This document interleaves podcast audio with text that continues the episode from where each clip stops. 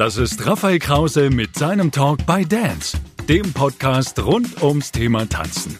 Heute mit Katja Kalugina. Jawohl, hallo Katja, schön, dass du da bist. Hallöchen, ja, ich freue mich dabei zu sein. Ja, Katja, möchtest du dich vielleicht einmal selber vorstellen, wer du bist, was du machst? Ja, also ich bin die Katja Kalugina, mein richtiger Name, der vollständige ist Ekaterina. Ich bin Profitänzerin, unter anderem auch bei Let's Dance und äh, bin 27 Jahre alt. ja, wir müssen erstmal über die wichtigen Themen sprechen. Wie bist du in das Musikvideo von Janette Biedermann gekommen? das ist ein wichtiges Thema tatsächlich. Ähm, ja, also ich habe, bevor ich angefangen habe zu tanzen, habe ich tatsächlich mit dem Schauspiel und äh, Modebusiness angefangen. Als Kind damals ganz süß in verschiedenen Kindermodelagenturen unterwegs gewesen und dann war das einer meiner vielen Castings, die ich besucht habe, hatte da aber gar keine Hoffnung, dass das klappen wird, weil ich einfach ein zu großer Fan war von Janette Biedermann. Und dann plötzlich irgendwann die Zusage und ich war völlig aus dem Häuschen. Der Dreh hat auch mega Spaß gemacht. Wir sind dann auch zu ihr ans Set gefahren und das war einfach, das war einfach unglaublich für mich. ja, so kam's. Wie alt warst du da? Ich war, möchte ich meinen, neun. Ich glaube neun, ja, wenn ich mich nicht irre. Hattest du da schon, also wolltest du da schon auf die große Bühne so? Oder ja, war das also, eher so, ach, Janette Biedermann ist halt cool? Nee, also bei uns zu Hause war irgendwie immer Bühne angesagt. Ich habe ja noch eine größere Schwester und wir haben damals immer ganz viel zusammen gespielt und da war der Videorekorder immer ganz vorne mit dabei. Und äh, wir haben Videoclips inszeniert, wir haben gesungen, wir haben getanzt und ähm, von daher, also Fotos gemacht haben wir auch immer total gerne.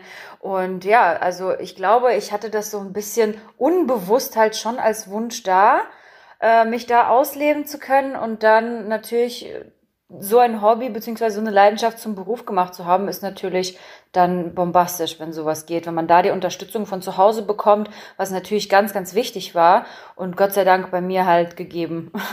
War das denn, also mit neun, warst du da schon am Tanzen oder kam das dann später erst?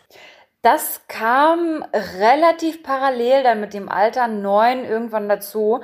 Ähm, und ich habe dann erst angefangen, das war so Pop, äh, bisschen so Country Roll, so ganz, ganz kindertanzmäßig irgendwie was angefangen zu tanzen. Dann später bei Deadlift Soest ähm, beim D's Dance Club und äh, so Workshops an, an Workshops teilgenommen. Und irgendwann habe ich dann in einem Latein- und Standardverein, wo auch nur so Kindertanzanfänger war, einen Tanzpartner zugewiesen bekommen, der bereits Medaillensieger und weiß ich nicht was war, also wirklich erfolgreich aus der Ukraine damals. Und dann hieß es, du wirst mit ihm tanzen, mach dich jetzt mal schnell auf das Niveau gut.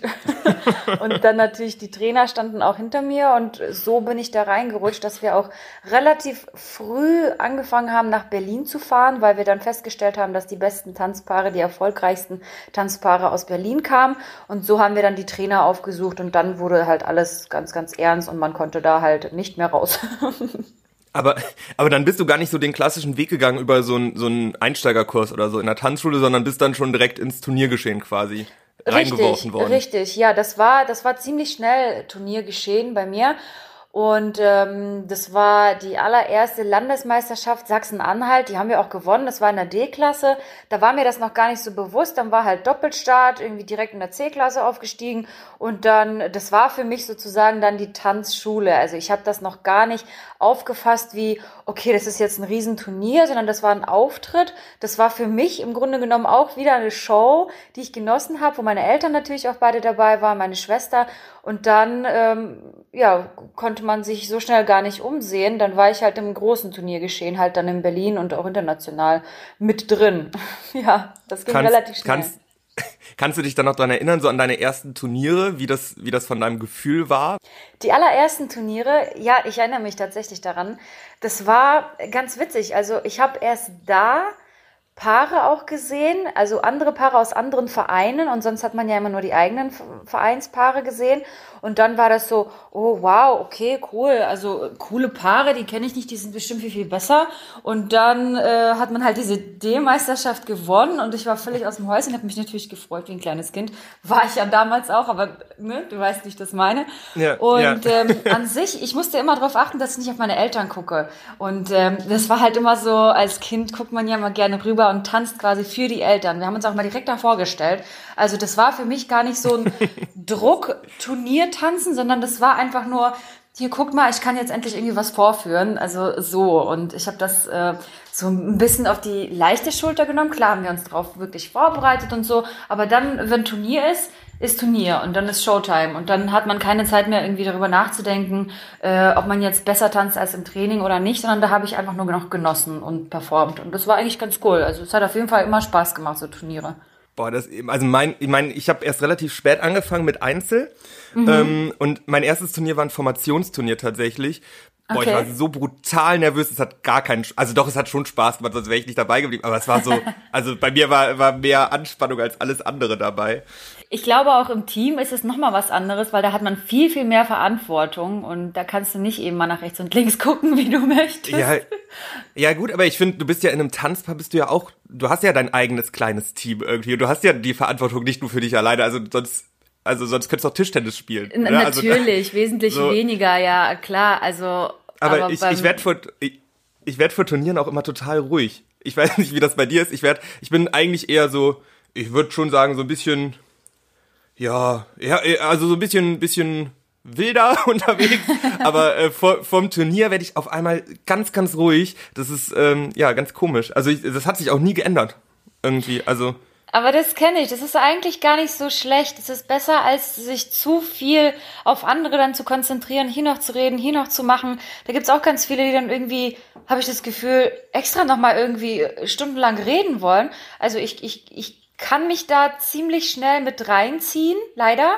Also ich kann mich dann auch viel unterhalten und so, aber so kurz bevor es losgeht oder so eine halbe Stunde bevor es losgeht, dann okay, dann höre ich auch immer eher in mich, als ähm, irgendwie auf andere oder irgendwie nochmal rumzulaufen und eine Runde zu drehen oder so. Das ist ganz komisch, aber ich finde auch bei Turnieren sieht man auch immer so viele unterschiedliche, also so, so wie Leute mit Stresssituationen umgehen. Ja, das definitiv. Ja, ist auch für jeden, für jeden was anderes, ne, diese Stresssituation. Von daher bewältigt sie auch jeder ganz auf unterschiedliche Weise. Ist aber ganz interessant. Ja, definitiv. Ja, jetzt hast du gerade eben schon gesagt, du bist äh, Profitänzerin auch bei Let's Dance. Da möchte ich natürlich auch mit dir drüber sprechen. Was ist denn für dich der größte Unterschied zwischen einem ich sag mal jetzt einfach normalen Tanzturnier, auf denen du vorher warst und Let's Dance? Bei Let's Dance hat man eine ganz, ganz andere Verantwortung. Und zwar hat man ja quasi den Schützling, den man dann trainiert hat, weil man trainiert ja im normalen Turniertanz nicht seinen eigenen Tanzpartner oder sonstiges. Einige mhm. machen das, ich habe das nicht gemacht. und ähm, ja, von daher hat man dann sozusagen seinen Schüler, den man groß sieht. Das heißt, es geht eigentlich überhaupt gar nicht um um einen selbst, sondern wirklich um denjenigen, dass der andere sich wohlfühlt, dass der Partner einfach ähm, genießen kann und das auf die Fläche bringt, was er eigentlich kann, weil das ist immer, finde ich, so der größte Clou, dass man einfach auf dem Parkett bei Let's Dance das abrufen kann, was im Training eigentlich immer geklappt hat. Und das funktioniert halt leider nicht immer. Und natürlich, wenn das einmal nicht funktioniert hat, ist man bei der zweiten Show als Prominenter noch aufgeregter, weil man dann denkt, boah, ich weiß, ich kann es im Training, aber letztes Mal konnte ich es auch im Training und bei der Show habe ich es dann hm, ne, versemmelt. Und ähm, mhm. ich glaube, das ist so das Mentale, was man einfach viel, viel stärker bei Let's Dance hat, als auf dem Turnier, dass man einfach wirklich ähm, denjenigen einfach darauf vorbereitet, auf die Stresssituation, dass man trotzdem natürlich noch performt, weil es ist fürs Fernsehen, das ist natürlich noch ein viel, viel größeres Publikum als auf dem Turnier. Und ja, diese ganzen Faktoren, dass es halt einfach nicht um einen selber geht, sondern man selbst die größte Stütze ist für denjenigen, um den es eigentlich geht. Hm, ich wollte gerade sagen, also ich wenn ich jetzt auf einem Formationsturnier bin und ich habe in der in der Vorrunde habe ich die Pirouetten versemmelt, so also da da baut sich dann schon auch bei mir jetzt in einem in einem wirklich ganz ganz kleinen Rahmen schon so ein Druck auf, weil ich das Gefühl habe, alle gucken mich an und ich stelle mir das, wenn ich weiß, wie viele Leute dann auf der anderen Seite vom Bildschirm sitzen und mir dazu gucken, das wirklich ja. auch schwierig vor, wenn in der ersten Woche was klappt oder nicht klappt und in der zweiten dann man genau. ja irgendwie dann auch abliefern will. Ich meine, man hat dann ja auch wahrscheinlich selber einen Anspruch an sich, an sich selber, oder? Total, total. Also ich bin jedes Mal, man möchte es natürlich dem Prominenten nicht so zeigen, aber man ist jedes Mal mindestens genauso aufgeregt. Äh, ich glaube, das lässt sich auch nie abstellen. So eine gesunde Aufregung ist auch gut. Wenn man gar nicht mehr nervös ist, ist irgendwas falsch gelaufen, glaube ich, sowieso. Vor jedem Auftritt jeglicher Art. Und ähm, ja, definitiv. Also man, man sowohl wegen der Verantwortung als auch natürlich für sich selbst, wenn man selbst sich hinlegt, wo man eigentlich gerade helfen möchte, dass es ein guter Auftritt wird, hat man natürlich auch nicht viel gewonnen. Von daher natürlich umso mehr Druck äh, auf in beide Richtungen. Ich bin tatsächlich auch relativ regelmäßig ähm, in den in bei Let's Dance im Publikum. Mhm. Ähm, ich weiß nicht so genau, wie wie offen ich darüber reden darf, warum ich da bin, aber ich sitze im äh, im Pressebereich dann normalerweise. In was? Und im Pressebereich. Ah, okay. Ähm, das war bis letztes Jahr oder vorletztes Jahr war das über dem, nee, unter dem Let's Dance Logo. Also quasi ja, genau, genau. die besten, die besten Plätze. Ja. Und ich finde auch, wenn man dann da reinkommt, es ist so, ich finde, das ist so beeindruckend, diese Kulisse, weil es ist halt, also ich meine, für mich jetzt sowieso irgendwie, ich, ich kenne das aus dem Fernsehen und dann sitzt man auf einmal da und nur diese Fläche und die, die schöne Beleuchtung und so, das ist so beeindruckend. Hat dich das eingeschüchtert oder schüchtert dich das immer noch ein, wenn du dann da bist? Ich glaube, der große Vorteil bei uns, die dort performen dürfen, ist, dass wir dort auch schon viele, viele Stunden Proben vorher haben. Also einen Tag mhm. vorher und auch der Tag selbst, die Stunden vorher, sind wir die ganze Zeit schon im Studio. Wir kriegen quasi den Aufbau ja mit, also die, wie die Lichter noch aus sind, dann kommst du da rein, dann ist es für dich der Trainingsraum und dann werden die Lichter nach und nach angemacht, dann kommt das Publikum rein und dann merkt man, boah, okay, gleich geht's los. Aber der Raum an sich, ich glaube, wenn man direkt in so einen beleuchteten Raum gehen würde und müsste dann performen, dann holla die Waldfee. Ich glaube, dann fällt man schon äh, erstmal vom Hocker. Aber dadurch, dass man so wirklich sich so ein bisschen akklimatisieren kann in dieser Räumlichkeit, ist das ein bisschen einfacher dann. Aber ich kann mir vorstellen, also als ich auch im Publikum einmal saß, dann nach dem Opening, habe ich es erst von außen nochmal richtig sehen können, so wow, das ist eigentlich echt eine richtig coole Aufmachung. Also ja, Licht ist sowieso alles, finde ich. Ja, ja, voll. Also das macht ganz, ganz viel her. Äh, ja. Bei, das, bei, dir Licht alles, das sieht man auch in deinen Insta-Stories regelmäßig. ja, siehst du mal. Licht ja, bei dir alles. Sieht's aus, ja, bei dir sieht's aus wie in so einem, in so einem Lichterstudio. Wo ja, ich liebe Licht einfach. Und dann noch mit dieser, mit dieser Musikanlage da von äh, Marke, darf ich bitte mich nennen. Das ist also. Doch, klar, ich, wir sind, du darfst, du darfst hier ohne Probleme Werbung machen. Es ist mir ganz also egal. Nee, Vielleicht inspirierst wirklich. du mich. Das ist Wahnsinn. Also bisher nur mit dem Studiomikro. Klar, man kann was einsingen, man kann das dann äh, übereinander legen, das funktioniert alles super. Aber mit dieser, mit dieser Sony-Box da, das ist äh, wirklich Wahnsinn, dass man sich da. Äh, also ich freue mich schon auf jeden Fall auf Silvester, wenn wir dann damit Party machen können. Ich glaube dann, äh, Gott sei Dank haben wir die Nachbarn nicht allzu nah dran. das, ja, ich, ich, äh, die, die Nachbarn freuen sich jetzt schon, wenn sie das hören. Hoffentlich. Äh, du ähm, lebst jetzt ja gerade, ähm, so wie du das gesagt hast, und ich meine, wir haben ja vorher auch schon mal gesprochen, eher was ländlicher, oder? Also ich, ich, ich switch gerade mal das Thema. Was, du hast aber auch in Berlin gelebt eine Zeit lang, oder? Ja, also tatsächlich lebe ich im Moment auf drei verschiedene Bundesländer sozusagen äh, bei meinem Freund Jonas hier in NRW. Ähm, dann mein Hauptwohnsitz, wo ich aufgewachsen bin, wo ich auch dann angefangen habe, nach Berlin jedes Mal zu pendeln, war Sachsen-Anhalt. Und da haben wir immer noch mhm. unser Familienhaus. Meine Schwester ist aus dem Haus ausgezogen, somit haben wir jetzt wieder ja auch die Verantwortung und dass das Haus auch nicht nicht eingeht, dass es nicht leer steht. Waren wir auch während der Zeit äh, von Corona, also sind wir immer noch. Corona ist ja immer noch da. noch eine Weile. Sagen sind wir halt auch da, weil in Berlin habe ich halt eine Wohnung, eine Mietwohnung, die, ähm, ja, da habe ich die meiste Zeit verbracht, wo ich halt auch eben viel gearbeitet habe. Ich habe unterrichtet und ähm, musste halt mobil sein, was Flughafen und Bahn angeht. Und das hast du aus Berlin einfach auch besser. Und ähm, ja, von daher bin ich jetzt weniger dort ähm, und bin jetzt wieder mehr in Sachsen-Anhalt. Ja. Das tut mir leid. Nein, Quatsch. Nein, aber ich feiere das. Ich finde das gut, weil da ist sehr viel Platz. Also das Haus ist, äh, ist echt äh, cool, weil man kann äh, in einem Haus sein und wenn man sich nicht begegnen will, begegnet man sich nicht. Also das ist halt richtig cool.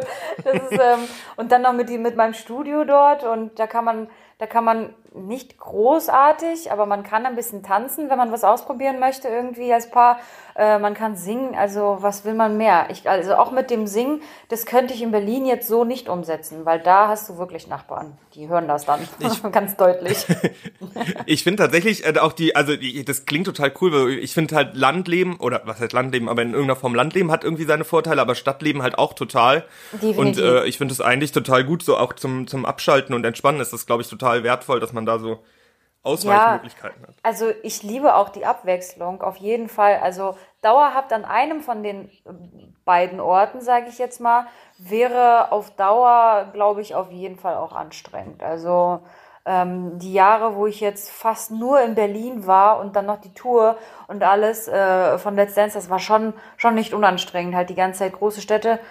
Ähm, ich liebe ja Großstadt, aber das ist trotzdem auf Dauer braucht man dieses Abschalten. Auch mal am Kamin sitzen, auch mal einfach äh, die Ruhe haben und ja.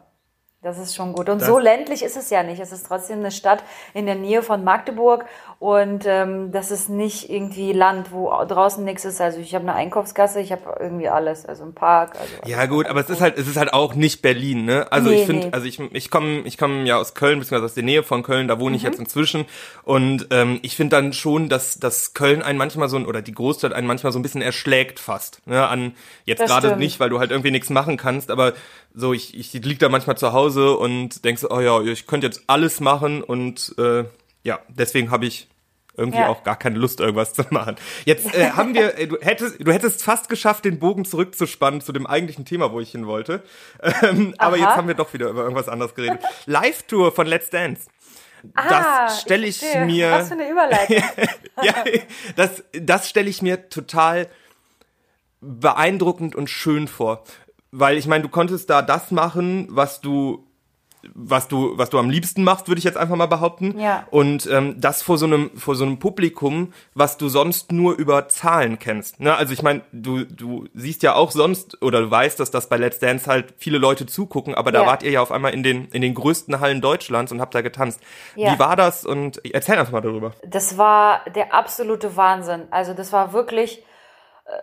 Das kann man gar nicht irgendwie übertreiben, das äh, zu sagen, was das für ein Gefühl war, weil so viele Menschen und ähm, ich hatte, glaube ich, noch nie so oft Gänsehaut vom Tanzen wie auf der Live-Tour, weil diese Menschenmassen, die das Tanzen feiern, die den Tanzsport und die Show feiern, ist einfach mit so einer Begeisterung dabei, dass man einfach nach jedem Lied, wenn dann äh, der Übergang war zu einer anderen Show, wirklich pure Gänsehaut hatte und dachte so, boah, okay, das war jetzt gerade richtig geil im Team, was geschafft, was zusammengestellt. Die Choreografen haben so einen geilen Job gemacht und ähm, es war immer eine gute Stimmung und ja, das, das ist einfach Wahnsinn. Also ich bin so dankbar, dass ich das erleben durfte, weil das einfach echt eine riesen, riesen Bereicherung ist für, für das Tanzleben, was ich halt bisher gelebt habe. Was war die größte Zuschauermenge, vor der du da aufgetreten bist?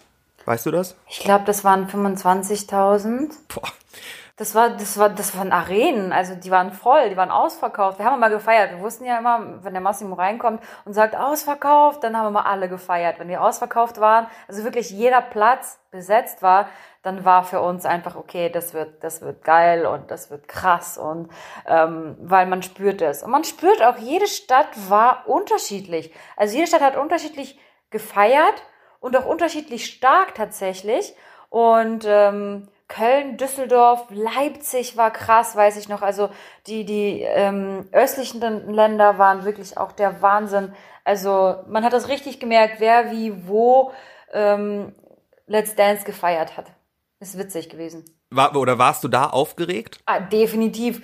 Da war noch diese Vorspannmusik. Man konnte gar nicht nicht aufgeregt sein, weil die Musik und die Lichter waren drauf ausgelegt, dass die Zuschauer aufgeregt werden. Das hat bei, bei mir hat das irgendwie auch funktioniert. In dem Moment habe ich mich gefühlt wie ein Zuschauer, der jetzt gerade so, oh mein Gott, das geht gleich los gefühlt hat. Also wirklich auch im Team. Wir haben vorher auf jeden Fall auch nochmal gefeiert, haben uns in eine, in eine Runde gestellt und ähm, ja, das war, das war wirklich mega. Der einzig kleine Nachteil war, woran ich mich aber äh, erinnern kann, ist, dass es einfach ziemlich oft einfach mega kalt war backstage. Das war wirklich, ähm, wir hatten ja bei der ersten Nummer auch nicht so wirklich lange Klamotten an, also es war so ein kurzes Kleid ähm, mit so einem Oberteilchen und dann hatten wir so, so Leuchtschirme. Und äh, das war Backstage einfach natürlich, weil eine Arena und dann wird ja den ganzen Tag aufgebaut. Natürlich ist dann das Tor offen gewesen und dann war ja auch nicht Sommer. Da hast du schon so gemerkt, oh mein Gott, wie soll ich mich warm machen? Aber am Ende habe ich es dann verstanden. Man muss natürlich einfach ganz viel vorher anhaben und Das Geiste war, unser Team hat uns einfach immer Tee und Snacks hingestellt. Also Ingwertee hatten wir immer da. Das ist wirklich Wahnsinn. Total lieb. Ja, besser geht's doch eigentlich gar nicht. Wie schwer war es danach, die Stille zu ertragen? Also ich meine, du bist dann ja, ich weiß nicht, warst du am Stück unterwegs oder ist ja auch völlig egal, aber du bist dann ja irgendwann wieder nach Hause gekommen und dann ja. war es ja erstmal total ruhig. Das stelle ich mir schwierig vor. Äh, ja, aber auch nein. Also ich war tatsächlich, ich hatte das Bedürfnis, als wir da fertig waren, da fällt ja erstmal der ganze Druck und diese ganze Aufregung und dieses ganze Adrenalin, Adrenalin erstmal von einem ab und dann hast du das Bedürfnis, einfach drei Tage am Stück schlafen zu wollen. Wirklich. Also ungelogen. ich hatte das Gefühl, ich bin so ausgelaugt, weil man einfach emotional jeden Tag aufs Neue so welche Adrenalinschübe gemerkt hat, dass du einfach irgendwann ähm, du bist ja auch gar nicht zur Ruhe gekommen während der Tour, weil wir hatten ganz, ganz wenig Schlaf und im Bus war ich immer die Letzte, die irgendwie schlafen konnte. Der ganze Bus hat geschlafen, ich habe überall nur so Beine und Köpfe und Arme gesehen und ich war so, na, na, na, wann sind wir da? also wirklich, von daher war danach die Stille erstmal gar nicht so verkehrt. Ich habe wirklich entspannt, ich konnte wieder mit Mama und den Hundis zusammen sein und ja, das war, das war gar nicht mal so schlecht erstmal. Aber dann war es komisch. Dann hat man gedacht, okay, jetzt, jetzt könnte man weitermachen. Welche Stadt ist als nächstes dran? Ja, so, man könnte direkt weitermachen. Ich, ich habe jetzt wieder Zeit. Komm, lass mich, lass mich wieder auf die Tanzfläche. Ja, ja, das ähm. war wirklich, wirklich cool. Auch so diese Videos, die Insta-Stories, die die Tänzer dann auch im Nachhinein noch gepostet haben. Die, wir haben alle noch gesagt, auch danach noch Kontakt gehabt, so, boah, Leute, das war, das war so krass und was haben wir da bitte gemacht? Und äh, auch im Training, wir hatten einfach so viel Bock. Wir haben uns natürlich auch quasi gegenseitig immer unterstützt, äh, was die Choreos angeht. Zwischenzeitlich musste man ja auch mal ersetzen. Also wenn einer mal krank war, musste der andere die Choreo lernen und, und, und. Also auch die ganzen, womit wir allerdings am meisten Probleme hatten. Also wir wissen, dass wir keine Formationstänzer werden, werden mehr, weil ähm, die, die Aufstellung, die, die Formation zu halten, also man merkt, wir sind alles Einzeltänzer und Showtänzer, das war, das war eine Katastrophe. Also was irgendwie ein Quadrat werden sollte, war irgendwie so ein halbes Zickzack am Anfang. da mussten wir auf jeden Fall ja, wirklich. Man musste auf jeden Fall mehr drauf achten, weil die Leute, die von oben gucken und auch unsere äh, Choreografin dann, also Mitchoreografin, die Vika, die hat ja von oben auch ab und zu mal geguckt und gefilmt und hat dann gesagt, also Leute, wir hatten dann so Screenshots bekommen in unsere Gruppe. Also Leute, äh, ich weiß nicht, was das für eine Form sein soll, Quadrat, das ist noch nicht ja, okay, wenn man dann ganz oben in so einer riesen Halle sitzt, dann sieht man natürlich auch deutlich. Siehst ähm, also, auf jeden Fall. Also. wie, ähm, wie groß war denn der Druck, ähm, da irgendwie zu performen? Oder wo, wo sind die Unterschiede in dem Druckempfinden im Vergleich zu einer Live-Show äh, bei Let's Dance oder der Live-Tour?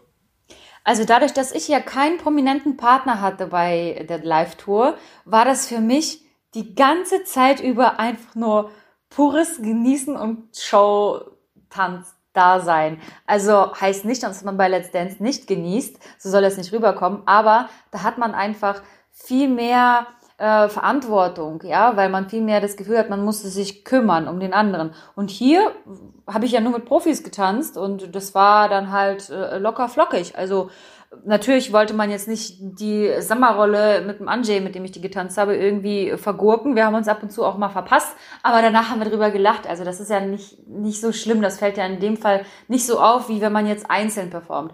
Hätte ich eine Einzelshow gehabt äh, auf der Live-Tour mit diesem Publikum, also mit der Anzahl des Publikums, da weiß ich nicht, wie es mir gehen würde. Wir hatten aber keine Einzelshows, deswegen gar nicht erst drüber nachdenken.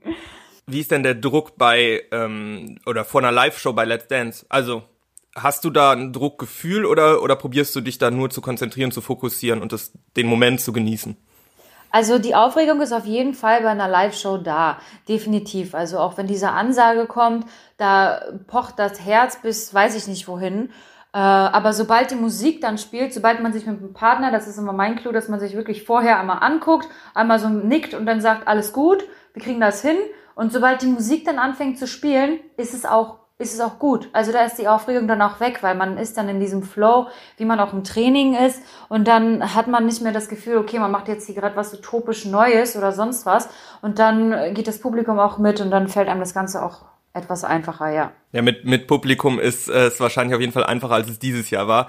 Ähm, was ich mir so, so schwierig auch vorstelle irgendwie, ich meine, du, du bist ja also du bereitest dich auf eine Show vor und du weißt ja auch, dass da viele zugucken werden, die eventuell irgendwas mit Tanzen zu tun haben.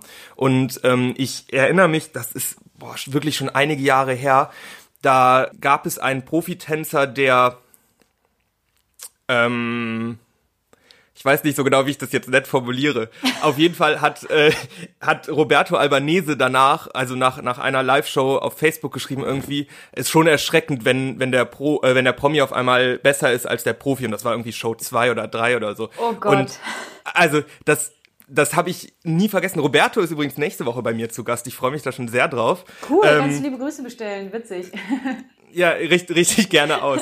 ja, nee, aber das stelle ich mir so, also ich meine, Roberto Albanese ist für, für jeden, der irgendwie im Lateinbereich tanzt, ein Begriff und ein Name. Mhm. Und wenn so jemand dann halt auch zuschaut, allein das stelle ich mir schon als also mega schwierig vor mhm. und dann auch noch, dass man halt weiß, okay, der ist jetzt nicht auch nicht zu schade drum irgendwie da einen Kommentar zu schreiben, wenn ich halt jetzt gerade scheiße tanze. Also das stimmt, das stimmt. Also definitiv, was soll man sagen? Also allein schon, dass äh, die, die Jury zuguckt, ja, und der Joachim zuguckt, die Mozzi zuguckt, der Koche, da ist jetzt natürlich weniger Druck da, obwohl er auch schon sehr, sehr viel über Tanzsport weiß und sieht. Äh, das ist allein schon natürlich auch schon Druck. Also die Openings allein schon zu tanzen und zu wissen, okay, die Jury schaut auch zu. Natürlich möchte man da nicht als Depp irgendwie dastehen und irgendwie total was versemmeln, aber dann so einen Kommentar abzubekommen, das stelle ich mir echt hart vor. Das hatte ich zum Glück noch nicht. Gott sei Dank, äh, da kann man wirklich nur von Glück reden. Das hast du auch nie verdient. Aber man weiß es nicht. Man kann ja auch irgendwie einen schlechten Tag haben oder jemand will einem eins reinwischen oder was auch immer. Und dann natürlich so einen Kommentar öffentlich zu haben, das stelle ich mir nicht einfach vor. Also natürlich haben die das Recht, das, das auch zu sagen, wenn irgendwie der Profitänzer ähm, gerade nicht die beste Leistung gemacht hat oder so. Aber ich finde, das könnte man eher auf die Choreografie beziehen.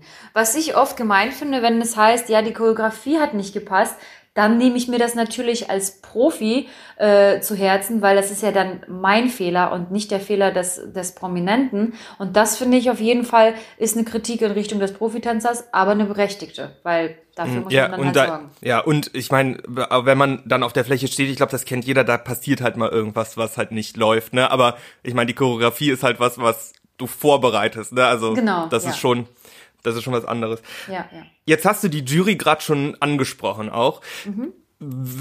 Ich habe in einem Interview von dir gelesen oder gehört, ich weiß es gar nicht mehr, dass du mit 16 von Joachim Lambi tatsächlich angesprochen wurdest, ob du nicht äh, beim Cast mit dabei sein möchtest. das wie, ist richtig. Wie war ja. das? Wie war das? Also, was war das für ein Gefühl, da angesprochen zu werden? Also, das war krass. Ich war tatsächlich spazieren mit meiner Mama in der Stadt und äh, ich kannte Joachim ziemlich gut vom Turniertanzen. Also ich hatte auch mit ihm Kontakt äh, und das war alles gut. Er hat Turniere geleitet, er hat Turniere gewertet und man hat sich unterhalten. Das war alles gut. Also entspannt. Das war jetzt nicht so, oh mein Gott, wie kommt mich dann Joachim Lambi auf die Idee anzurufen oder so. Das war okay, aber ähm, die Anfrage auf Let's Dance, wo ich nur 16 war, das war natürlich krass. Also da habe ich halt auch gedacht, wow, also erstmal wirklich eine große Ehre, dass er an mich denkt. Und zwar in so einem jungen Alter, dass ich fähig wäre, so etwas zu machen. Fand ich auf jeden Fall cool, habe mich sehr geehrt gefühlt und dann, ja, mit 18 das erste Mal mitgemacht zu haben, war nicht viel weniger krass für mich, weil ich einfach immer noch mit Abstand die Jüngste war in so einem Format mitzumachen, in so einer Position als Trainer, ist nicht selbstverständlich, wirklich nicht. Und ja, dafür bin ich aber dankbar, weil dann fällt es mir nämlich jetzt einfacher zu unterrichten, vor der Kamera zu stehen, Gott weiß der Teufel was irgendwie zu, zu machen. Und ähm, ja, das ist echt eine Erfahrung wert gewesen in so jungen Jahren. Ich meine, 18 ist ja auch wirklich kein Alter, ne? Also, da hast du dann mit Adiam Boyupi getanzt, ne? Genau, ja. Und also, ich meine, das ist, das, ich stelle mir das wirklich nur krass vor. Also ganz, jetzt ganz heftig mit, mit 18. Ja, also jetzt im Nachhinein zurückzudenken und denken, mein Gott, du, du warst einfach 18, das äh, klingt sogar wirklich krass. Also das war einfach neun Jahre her, wenn man sich das mal vorstellt. ähm, ja, wirklich Wahnsinn. Aber in dem Moment hat man sich trotzdem schon, also man war sich dessen bewusst, was man gerade tut. Und ähm, das war, das war, das war in Ordnung, das war okay. Und ich hatte nicht das Gefühl, oh Gott, ich kann gerade gar nichts. Natürlich hatte ich super Druck, weil die Männerschritte und auch ein Standard, das alleine gemacht zu haben, ist natürlich schwierig. Gott sei Dank ähm, hatte ich damals einen Tanzpartner, der mir ab und zu mal helfen konnte, aber viel war das nicht. Da hat man sich im Team irgendwie mal ausgeholfen, mit dem man irgendwie Figuren vorher ausprobiert die man dann mit dem Promi äh, tanzt, weil man kann ja jetzt nicht unbedingt Hebefiguren sofort äh, mit dem Promi ausprobieren, sondern die sollte man vorher ausprobieren und vorbereiten. Und äh, ja, ansonsten, was aber die Shows anging, was die Aufregung anging, dadurch, dass ich mit 13 angefangen habe, in der Hauptgruppe S-Klasse zu tanzen, war für mich mit 18 Let's Dance zu machen jetzt auch nicht mehr die Welt. Ja, das glaube ich. Also ja, S S-Klasse ist halt dann auch nochmal ein anderes Level. Aber du hast hauptsächlich Latein getanzt? Nee, du hast auch Standard getanzt. Ich habe auch Standard getanzt, ja. Ich habe okay. äh, dann ab der ähm, Jugend dann nochmal aktiver Standard getanzt und dann nochmal quasi Hauptgruppe, weil ich habe ja bis bis 16 habe ich ja ab 13 Hauptgruppe S getanzt und dann mit 16 nochmal zurückgegangen äh, in die Jugend und dann natürlich abgeräumt, was das Zeug hält.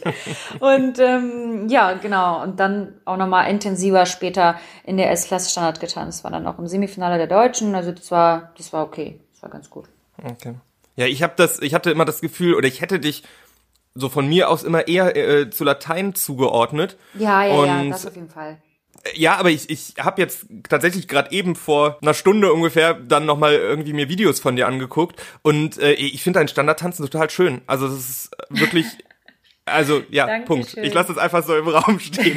Vielen Dank. Ich habe tatsächlich auch eine Zeit lang mehr Standard gemocht als Latein. Es liegt aber auch am Tanzpartner. Wenn der Tanzpartner mehr standardlastig ist und man dementsprechend auch, wenn man weiß, dass man da noch schlechter ist, viel Standard trainiert, dann äh, merkt man irgendwann, okay, cool, das fängt an gut zu funktionieren und dann hat man auch mehr Spaß dran. Ja, auf jeden Fall. Wenn der Tanzpartner so ein Latein-Freak ist, dann kommst du auch nicht dazu, weil du bist ja selbst mehr Latein-Freak. Und wenn beide das sind, dann kommt man zu keinem guten Standardtanzen. Also ich finde tatsächlich, also mir macht Lateintanzen auch viel mehr Spaß, aber wenn ich jetzt ans Unterrichten oder Trainieren denke, dann ist es tatsächlich fast Standard, was mir mehr Spaß macht. Ich kann gar nicht so genau sagen, wieso. Ich also unterrichten bin ich also auf jeden Fall bei, bei Standard eher. Ehrlich, ähm, ja? Wow, ja. cool. Ja, ich weiß nicht, ich finde das irgendwie, glaube ich, ein bisschen. Ich muss jetzt wieder überlegen, wie ich das halbwegs nett formuliere. Also, wenn ich mir, also wenn ich jetzt meine Tanzschülerinnen und Schüler mir anschaue, das sieht halt bei Latein schnell irgendwie albern aus. Und ich finde, das ich sieht verstehe, bei Standard halt nicht so, nicht so albern aus. Und das äh, gefällt mir einfach dann was besser. Also ich ja, finde auch ja. ganz schlimm, wenn Leute, wenn Leute Salsa tanzen und du, du hast das Gefühl, dass, ja, okay, das ist gut antrainiert und das ist mit Sicherheit auch in Ordnung in der Ausführung, aber es ist jetzt, du, das ist nicht, das kommt nicht so richtig aus dir selber raus, ja, sondern es ist halt verstehe, antrainiert. Ja. Ja, und das finde ich da irgendwie ähnlich. Ähm, ja, was hat sich durch. Ich, komme mal wieder zu dir zurück, bevor ich weiter über mich rede. Oh, ich finde das spannend, erzähl ruhig. was hat sich durch Let's Dance für dich verändert? Also, ja, die Frage steht für sich. Was sich verändert hat, also ich habe auf jeden Fall sehr, sehr viel dazugelernt, wofür ich sehr, sehr dankbar bin. Und ähm, ja, man, man lernt halt schneller Choreografien zu erstellen. Man hört die Musik ein bisschen was anders als vorher. Und ansonsten, ähm, ja, man macht halt das, was man liebt und das ist das Tanzen. Jetzt ist auch das Singen bei mir irgendwie dazugekommen, immer mehr, beziehungsweise ich habe das ja früher auch schon gemacht, aber nicht so intensiv wie jetzt. Und ähm, ja, ich denke, fürs Unterrichten hat es jede Menge gebracht, dass man so einen besseren Blick noch dafür hat, Dinge einfach schneller zu verbessern, ähm, dass sie gut aussehen, dass sie leichter verstanden werden. Ich habe gerne ähm, auch so Eselsbrücken für mich gebaut bei Let's Dance, dass man Tipps gibt, womit man es vergleichen könnte. Und das habe ich auch in den Tanzsport bei mir mit reingenommen und das funktioniert ganz gut. Und wie ist es mit der Bekanntheit? Also wirst du erkannt oder oder sprechen dich viele Leute darauf an? Ich habe ich habe zwei drei Themen, die ich dazu noch fragen möchte gleich, aber ähm, also, ja, beantworte erst das. Das ist unterschiedlich. 2014, äh, wo ich mit Dirk Moritz getanzt habe, äh, während die Staffel noch lief, wurde man natürlich, wenn man zusammen auch vor allem unterwegs war oder auch mal alleine oder mit einem eigenen Tanzpartner, wurde man schon mal hier und da angesprochen. Heutzutage kommt das äh, selten, aber kommt trotzdem immer noch vor, wenn man irgendwie einkaufen geht und dann sieht man entweder so junge Mädels, die dann irgendwie tuscheln, weil ich habe ja nur auch mit den äh, letzten Promis auch die jüngste Generation angesprochen, was Stars angeht, ähm, 18 und 19 und da merkt man, wenn, wenn die schon so tuscheln, ja, das ist hier von Let's Dance, dann, äh, dann merkst du halt schon so, okay, die haben mich gerade erkannt oder ähm, wie auch immer. Oder halt Ältere oder halt, also grundsätzlich Erwachsene, die dann auch sagen, ja, waren Sie nicht die Tänzerin? Dann, das, das passiert schon mal, aber nicht so, dass ich jetzt überrannt werde. Also es ist wirklich sehr, sehr selten heutzutage. Also ich glaube auch, äh, dass ich jetzt nicht so aussehe, wie, wie, wie kein anderer Mensch aussieht. Und davon geht man jetzt erstmal auch nicht aus, dass man die Person schon irgendwo quasi gesehen hat. Da muss man ja schon wirklich Fan sein von Let's Dance und dann äh, kann man quasi jemanden erkennen von da, aber. Ja, und, und ich glaube, es ist nochmal was anderes, wenn du auf einer Let's Dance Fläche stehst mit Glitzer-Outfit und äh, geschminkt mit viel Make-up und und und und dann also so Fall. gehst du ja nicht nicht einkaufen. Nee, eher nicht. Selten. Ich habe ich habe tatsächlich, also ich meine, mir passiert es sowieso nicht, dass ich irgendwie erkannt werde, also also in einem ganz kleinen Rahmen schon, ne, wenn man mal irgendwie durch durch Köln geht und auf einmal sagt, ah hey Raphael, du bist doch, du warst mal vor zehn Jahren mein Tanzlehrer. Das ist also ich ich finde das schon, ich finde das schon schon auch ganz, das freut mich immer. In in Folge zwei dieses Podcasts habe ich mit Liana gesprochen, ähm, die bei Germany's Next Topmodel war und ja. ein paar Tage später waren wir zusammen in Köln unterwegs und da war es tatsächlich auch so, dass wir dass wir durch Köln gelaufen sind und auf einmal merkst du so wie so so vor allen Dingen kleine Mädchengruppen genau. da, da steht und sagt ist es nicht die? Aber sich dann auch nicht so richtig trauen, einen anzusprechen. Das, also, das war echt eigentlich ganz süß. Ja, genau. So, so ist es äh, bei Let's Dance auch gerade bei der Zielgruppe, die, die wir mhm. als Paar dann angesprochen haben, natürlich auch ganz extrem gewesen. 2018 war natürlich extremer, weil da hatte ich auch diese krass blonden Haare. Jetzt ist es ja schon mittlerweile wieder mein Naturhaarton geworden. Und äh, da war es schon krasser. Also wenn man dann in Berlin in der U-Bahn unterwegs war, gerade zu Uhrzeiten, wo Schüler unterwegs waren, dann hast du es auf jeden Fall gemerkt, dass sie einen erkannt Ich wollte gerade sagen, da hast du, da hast du mit Roman Lochmann getanzt, äh, genau, äh, einer von den ja. Lochis. Das ja. ist natürlich dann nochmal ein anderes, ja, ich glaube auch die, die Leute, die das dann ganz anders verfolgen. Tatsächlich im, ähm, ich glaube, das sind viele Videos aus der Zeit, so Fanvideos, Ganz also, viele, ja. Äh, Aber das Ding ist halt unfassbar. Auch, das Ding ist halt, ich habe auch wirklich sehr, sehr viele Fanpages dazu bekommen und das kommen heutzutage, da bin ich, das, das finde ich echt süß, immer noch irgendwie ein paar neue dazu, wo ich mir denke, wow, ich werde irgendwie immer noch verfolgt, ähm, irgendwie gefühlt so vom Aussterben bedroht gewesen, was das öffentlich anging.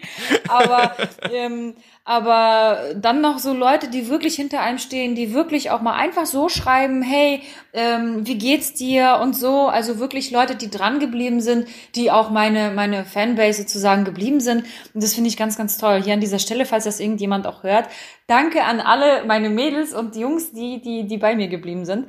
Und ähm, Genau, und die Fanpages, das war 2018. Warum auch so extrem? Weil ich quasi 2018 erst richtig mit Instagram überhaupt begonnen habe, weil das natürlich ja, okay. einen richtig rapiden Schub gemacht hat, was die Follower anging. Ich konnte das nur so beobachten, wie die äh, mehr wurden und ich habe mich erschrocken. Ich habe gedacht, mein Gott, das ist jetzt hier irgendwie ein Hack oder so. Aber die wurden wirklich so rapide schnell äh, hoch, weil einfach die Staffel lief und ähm, mit den vielen Followern von den Lochis ähm, kam natürlich, auch wenn das nur irgendwie ein, ein Sechzehntel davon war, sage ich jetzt mal, ähm, war das schon einfach extrem viel für mich. Und ich habe auch noch am Anfang ähm, wo ganz viele Nachrichten waren, versucht wirklich auf jede Nachricht zu antworten. Das versuche ich heutzutage immer noch, aber heutzutage ist es etwas überschaubarer als genau zu der Staffel. Und ich habe, ich weiß noch, ich habe wirklich äh, so viele Stunden später erst geschlafen, als ich eigentlich wollte, weil ich versucht habe, jede Nachricht zu beantworten, bis mir irgendwann gesagt wurde, du, äh, du musst auch nicht jede beantworten, mach das doch irgendwann später. Und ich so, nein, ich werde das jetzt sofort machen. Ich habe immer darauf bestanden, dass die Leute eine Reaktion bekommen, wenn sie irgendwie ähm, was loswerden möchten. Ja. ja, ich glaube, das ist dann aber auch, das ist dann aber auch mehr, wenn man gerade wirklich so so präsent dann im, im Fernsehen ist, oder? Also Auf dann, dann kriegt man wahrscheinlich viel mehr Nachrichten, als wenn du jetzt einfach, ja, ich sag mal, dein normales Leben lebst und und vier Stories am Tag hochlässt oder genau, so. Also, genau, auf jeden Fall. Also das war, wenn man halt äh, gerade akut, sage ich jetzt mal, im Fernsehen äh, dabei ist in irgendeinem Projekt, ist es natürlich noch mal mehr. Aber ansonsten sind die Leute, die wie gesagt bei mir geblieben sind, mit denen bin ich auch, sage ich jetzt mal in Anführungsstrichen, in Kontakt und ähm, ja, finde ich finde ich echt super, dass die da so hinter einem stehen auch längerfristig einfach. So sollte das ja auch sein. Ich muss irgendwie noch eine Brücke schlagen und ich habe noch gar keine Ahnung, wie ich das mache. Ich habe noch gehofft, dass ich das über den letzten Punkt irgendwie schaffe, aber äh, ist nicht gelungen. Irgendwas ich, mit Bekanntheit müssen, oder so. Ja, irgendwas. Äh, Thema, Thema Interviews. Ah. Ähm, das, oh, gut, hast du gut, hast du gut gemacht. Thema Interviews. Wir, wir müssen ganz, ganz dringend über ein Interview von dir sprechen. Okay. Und zwar ist es das weirdeste Interview, was ich in meinem Leben jemals gesehen habe. Oh mein Gott. Will ich darüber sprechen? Und ich weiß es nicht, aber du musst jetzt. Das, ich, oh Gott. Ich, das, das Schöne ist ja, ich schneide das ja alles. Das heißt, ich kann auch entscheiden, was drin bleibt und was nicht. Oh mein ähm, Gott. Zweite Sta de, deine zweite Staffel Let's Dance 2014. Mhm. Und es war Berliner Fashion Week oder irgendwie so ein Mode, irgendwas ja. Modemäßiges. Und da hast du ein Interview gegeben, ich glaube, es war vor einem Fahrstuhl, im Hintergrund lief ein Feueralarm. Boah, und wo hast denn du das rausgegraben? Ich weiß das was? noch. Ich habe das irgendwann bei YouTube entdeckt. Ähm, als das aufploppte bei Google Alerts, ich dachte so, was ist das denn? Aber ja, ja, ja, ja, ich weiß das noch. Das war, hatte mit Dirty Dancing zu tun. Ähm, ja, ja, genau. Was waren dann noch? Ich weiß es nicht mehr, was ich da gesagt habe. Es, es ging, es ging viel um die Melone. Das, es war auch kein guter, es war also nicht, nicht kein besonders gutes Interview, aber es war auch wirklich so, es war im Hintergrund war ein Feueralarm. Was, also, Wie witzig. Ich, ich, ich habe mir das viermal angeguckt und da, also ich habe, ich weiß auch, ich kann dir wirklich gar nicht so genau sagen, worüber ihr gesprochen habt. Es war einfach ganz, ganz komisch. Also man hat auch gemerkt, dass du irgendwie noch was jünger warst und also es ja. war, du, du warst super sympathisch dabei, aber es war irgendwie eine ganz komische, es war eine ganz komische Situation. Ich äh, schick dir das gerne mal. die man sammelt, auch bei einem Feueralarm Interview zu geben. Ey, mach das mal.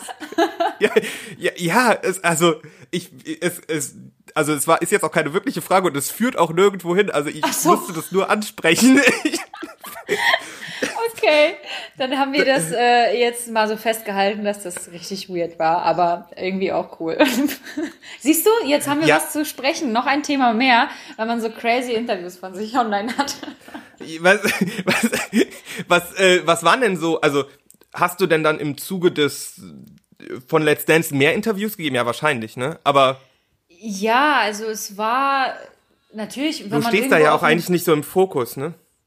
Nee, eigentlich also, nicht, aber wenn man da, wenn man da quasi irgendwo auf irgendeinem Event entweder tanzt oder man äh, läuft eine Fashion Week oder sonstiges, unterstützt irgendwie äh, eine Bekannte auf einer Fashion Week, ist dann einfach da eingeladen. Natürlich ist dann auch irgendeine Art von Presse da und dann wird man darauf angesprochen. Gerade wenn du jetzt sagst, es war 2014, dann natürlich gerade auch nach der Staffel oder je nachdem, wann das war, ich habe da keine Ahnung mehr genau, dann äh, wird man natürlich angesprochen und dann wollen die Leute nochmal wissen, hey, wie war das oder so und ähm, oder wenn Promi Flash ist auch auf jeglichen Veranstaltungen irgendwie mit dabei oder wenn es ein größeres Event ist, dann ist RTL mit dabei. Natürlich wird man dann auch, ähm, egal ob man dabei gewesen war oder nicht, trotzdem nochmal angesprochen, auch bezüglich der laufenden Staffel. Also das, das bleibt, glaube ich, nicht mehr aus. Ich habe jetzt, glaube ich, ähm, den, den Ruf quasi Let's Dance-Tänzerin sowieso schon an mir und deshalb wird man dazu auch befragt, egal wo und äh, wann man gerade ja unterwegs ist.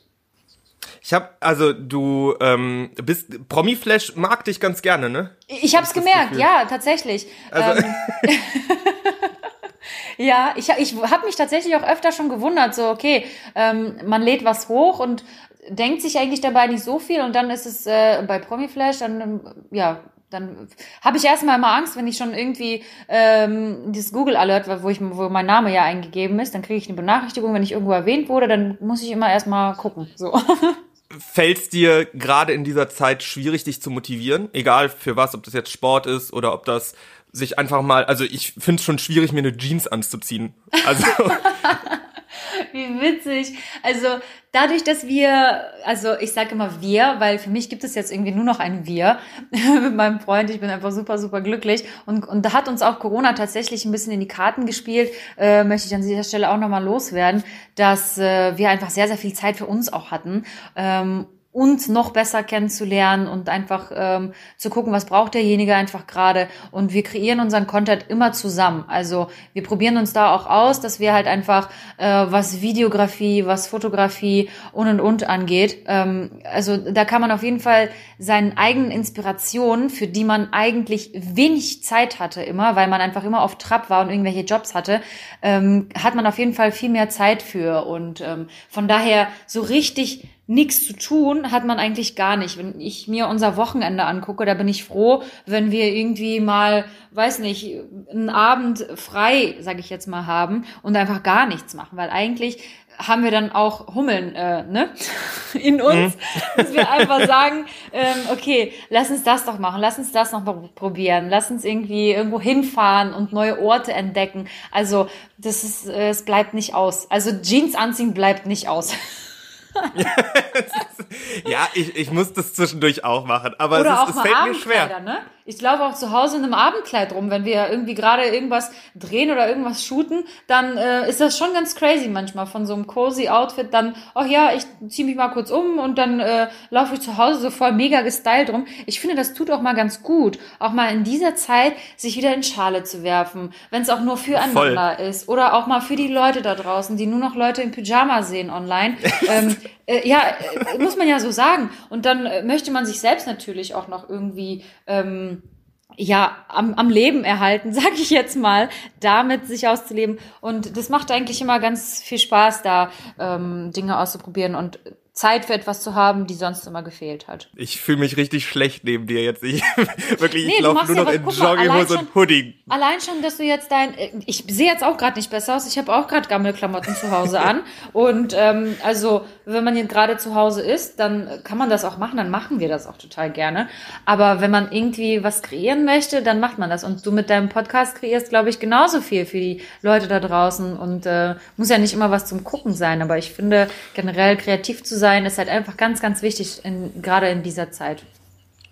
Ist mir tatsächlich aber auch am Anfang, also im ersten Lockdown Anfang des Jahres wirklich schwer gefallen. Also ich brauchte ja. da, ich brauchte da echt erstmal irgendwie so ein halbes Jahr, um damit klarzukommen und äh, meine Energie jetzt irgendwie dann ja umzumodeln und jetzt ähm, mache ich ja den Podcast und mache eben auch irgendwie so mehr private kreative Projekte wieder. Ja, das ist ja. tatsächlich auch wirklich ganz schön. Ja, das war bei mir ähnlich. Das war bei mir ähnlich. Ich habe am Anfang äh, der allererste Lockdown, da haben wir sehr viel am Haus gebastelt und irgendwie im Garten und hier und da. Also das war, ich war irgendwie gefühlt äh, wo, konnte ich schon alles dann zu Hause. Ich konnte Boden verlegen, ich könnte äh, Wände streichen, alles mögliche Dübel rausholen. Und äh, das war dann so mein Content. Aber auch wenig Content, weil ich habe das ja wirklich, äh, ich finde immer, wenn man mit dem Handy unterwegs ist und alles filmt, ähm, kann man nicht wirklich gut arbeiten, muss man sagen. Ja, also das heißt, äh, wenn man mal weg ist, heißt es das nicht, dass man gerade nichts zu tun hat, sondern ganz im Gegenteil. Wenn man mal das Handy mhm. weglegt, dann schafft man meistens auch ähm, wenn es nicht gerade für Instagram ist, schafft man meistens auch einfach noch mal mehr, wenn es was zu Hause ist oder im Garten oder man verbringt einfach mal Zeit auch mit der Familie, dann ähm, ja, dann legt man das Handy auch gerne mal weg und dann kommen schon die ersten Nachrichten, hey, geht's dir gut? Ähm, ja, bist du krank oder sonst was? ist wirklich so. Also da frage ich mich natürlich auch dann, okay, wie wichtig ist das überhaupt den Leuten, dass man sich wirklich einfach mal wenigstens einmal am Tag meldet und sagt, hey, ähm, ja, alles fit soweit. ich lebe noch. Das, ja, ja, verrückt. Ja. ja, ich würde sagen, wir haben es im Grunde geschafft. Wir haben ewig lang gequatscht. Ich ja. möchte dir gerne die letzten, ich möchte dir gerne die letzten Worte überlassen. Vorher noch eine ganz kleine Sache, liebe Leute, falls ihr das gerade hört und es euch gefällt. Lasst gerne einen Kommentar da, abonniert den Podcast und bewertet ihn gut. Und äh, gleichzeitig läuft auch immer noch mein Gewinnspiel auf meiner Instagram-Seite. Es gibt einen 50 Euro Feiern Gutschein. Es gibt zwei Tickets für die Dance Gala der Superstars im Wert von 150 Euro und äh, ganz, ganz viel mehr noch. Schaut da einfach mal vorbei und ja, liebe Katja, jetzt äh, überlasse ich dir gerne die letzten Worte. Es hat mir sehr, sehr viel Spaß gemacht mit dir. Vielen Dank, dass du dabei warst. Ja, mir hat es auch sehr viel Spaß gemacht. Wir könnten bestimmt noch stundenlang weiterreden. Ähm, vielen vielen, vielen Dank, dass ich dabei sein durfte. Und zu dem Gewinnspiel nochmal ganz kurz. Ich war auf der Dance Stars Gala auch und die ist wirklich der absolute Wahnsinn. Kann ich hier nur nochmal sagen, weil mir haben gerade die Augen aufgeleuchtet, wo du es erwähnt hast. Also äh, lohnt sich auf jeden Fall, kann ich nur dazu sagen. Es war echt Hammer. Ja, erstmal ja. erstmal dazu. Äh, wie gesagt, wir können echt noch weiter, weiter quatschen, bestimmt. Aber an dieser Stelle auch nochmal vielen, vielen Dank und ähm, ich bin gespannt, was du so Lustiges reinschneidest.